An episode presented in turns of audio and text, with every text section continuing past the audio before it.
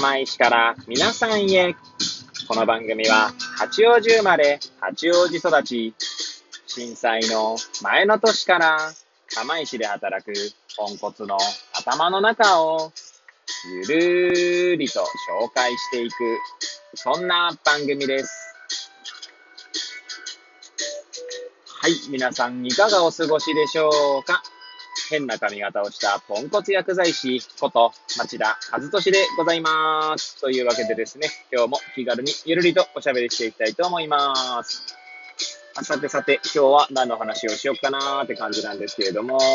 収録日時はですね、令和3年10月14日、木曜日、時刻は8時50分を待ったところでございます。今日はですね、えー、子供保育園に送り届けてから、それよりもさらにですね、内陸の奥地にあるですね、えー、あの介護施設の方にお薬をお届けして、これから出勤するところでございます。まあ、あらかじめですね、職場の方にはその旨伝えてありますので、えー、まあ、遅れますということは伝えてあるんですけれどもね。ということで、まあ、いつもより遅めの収録開始になっております。はい。ですが、まあね、出勤中の車の中で AirPods をつけて運転しながらお届けしております。はい。で、えー、まあ何の話をしようか問題ですけれども、そうですね、前回、まあ、昨日のね、放送で、えー、10月20日になるんですけれども、医学部の5年生ですね、岩手医科大学の5年生、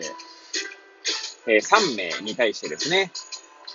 薬剤師の在宅医療についてお話しするよという話をして、まあその話をするにあたってですね、まあ何名かちょっとこうアドバイスを求めたりしたので、まあそのことについてちょっと語ってみました。はい。で、まあ、一応ですね、大体の方向性みたいなのはですね、決まりましたので、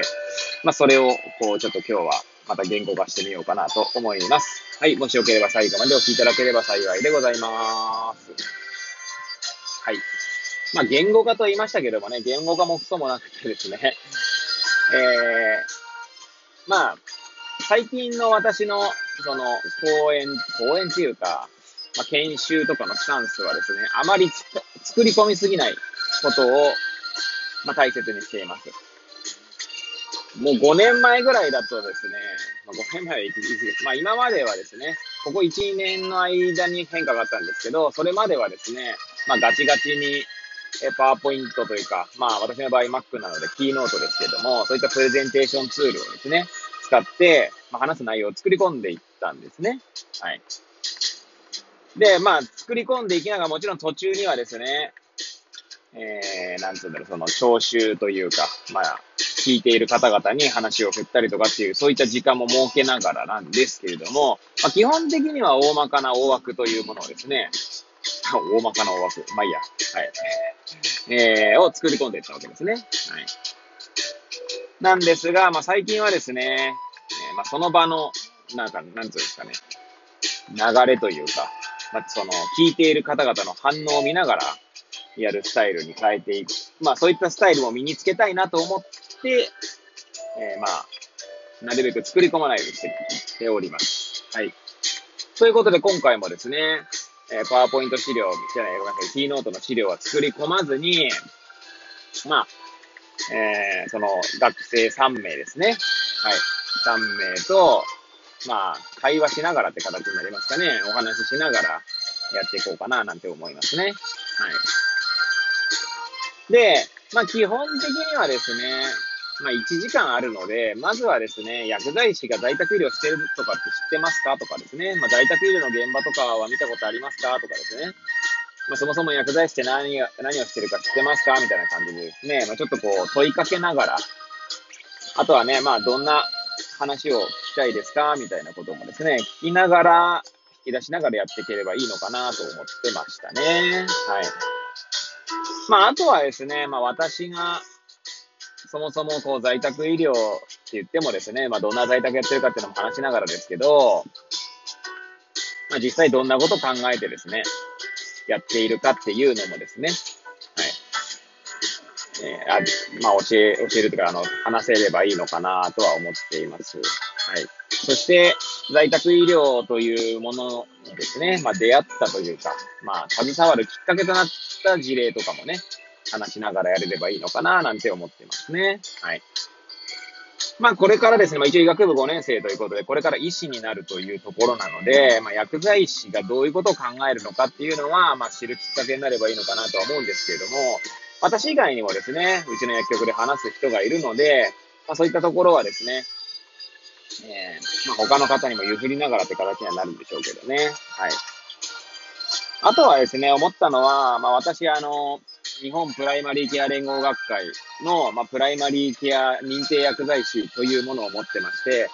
で、一度更新のためにですね、ポートフォリオ、まあ、事例みたいなものなんですけども、ポートフォリオ 5, 5例、5事例出したんですね。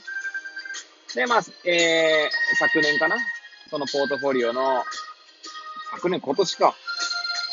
えー、ポートフォリオの1事例がですね、ベストポートフォリオ賞という形で、えー、まあ、皆さんから選んでいただいた、皆さんからじゃないですね、まあ選んでいただいたということもあるので、そういった事例はですね、ポートフォリオをちょっと印刷して、まあお渡しできればいいのかななんて思ってました。まああとは、そうですね、そんな感じですかね。まあそれを渡して後でまあ読んどいてねぐらいな感じで、まあ私がどんなことやってるかっていうのはわかるのかなって気もしたので、はい。なんで、あ、その、なんて言うんでしょうね。その現場は現場でというか、現場は現場でじゃねえな。その場はその場で、はい。学生と対話しながらやっていければいいかなと思いますね。まあ、そう思わせてくれたのもですね、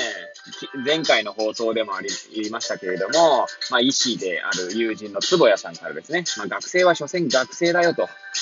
いうところでですね、なんかこう、ついですね、医学部の医ってついてるだけでですね、また自分自身で、こう、ヒエラルキー構造の中にこう、飛びこ、無意識に飛び込んでいってしまうところがありましたので、まあ、それを考えずにですね、やっていきたいな、なんて思っておりますね。はい。変に意識しすぎず、やっていきたいと思っております。はい。で、まあそうですね、こんな感じでやっていこうかななんて思うんですけれども、いや、なんかこの無意識の、無意識って怖いですよね。怖いですよねって言い方も変だけど。やっぱりこう、意識しないようにしてもですね、まあ、勝手に意識してしまうのが無意識なんだと思うので、この無意識に刷り込まれた、この医師と薬剤師という名の、ヒエラルキー構造、本当に、これってなかなか払拭できないんだろうなと思いますね。で、そしてな、なぜこうなってしまうのかといえばですね、おそらく今まで医師と対話することでですね、えー、経験してきた、まあ嫌な思い出とかも、その無意識に加担しているところもあるのかなという気もするので、えー、そうですね。まあそういう意味ではナラティブ的な要素というのが、えー、影響しているのかななんて気もする、しますよね。はい。ということでですね、まあ、こんな感じで、まあ、行き当たりばったりっちゃ行き当たりばったりかもしれませんけれども、はい。まあ、自分の話をするのであればですね、自分が常に思っていることとかを話すのであれば、そんなに苦もなく喋れるのかなって気もしますのでね。はい。まあ、あと最後に言うのであれば、やはり在宅医療というか、まあ、患者さんの家にって思うようになったのは、やはり生活ですね。患者さんの生活というものをですね、いかに考えれるのかというのが、まあ、肝になってくるのかなという気がしますので、医療というね、例えば極端な話、まあ、診察してですね、ま病気を診断して、それをで処方して、でそれ処方されて、それを薬を飲めばいいみたいな考えではないんだなっていうのはですね、私が在宅医療に、まあ、微力ながら、というか少ないながら、携わるようになって思ったところですので、まあ、そこをですね、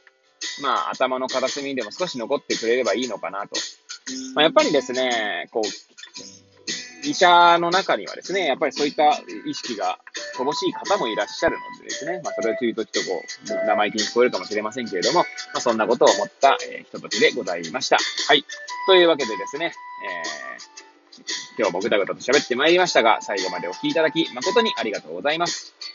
これを聞いていただいた皆さんが、より良い一日を過ごせますようにとお祈りさせていただいて、今日の放送を終了したいと思います。それではまた明日皆さんお会いいたしましょう。さようなら。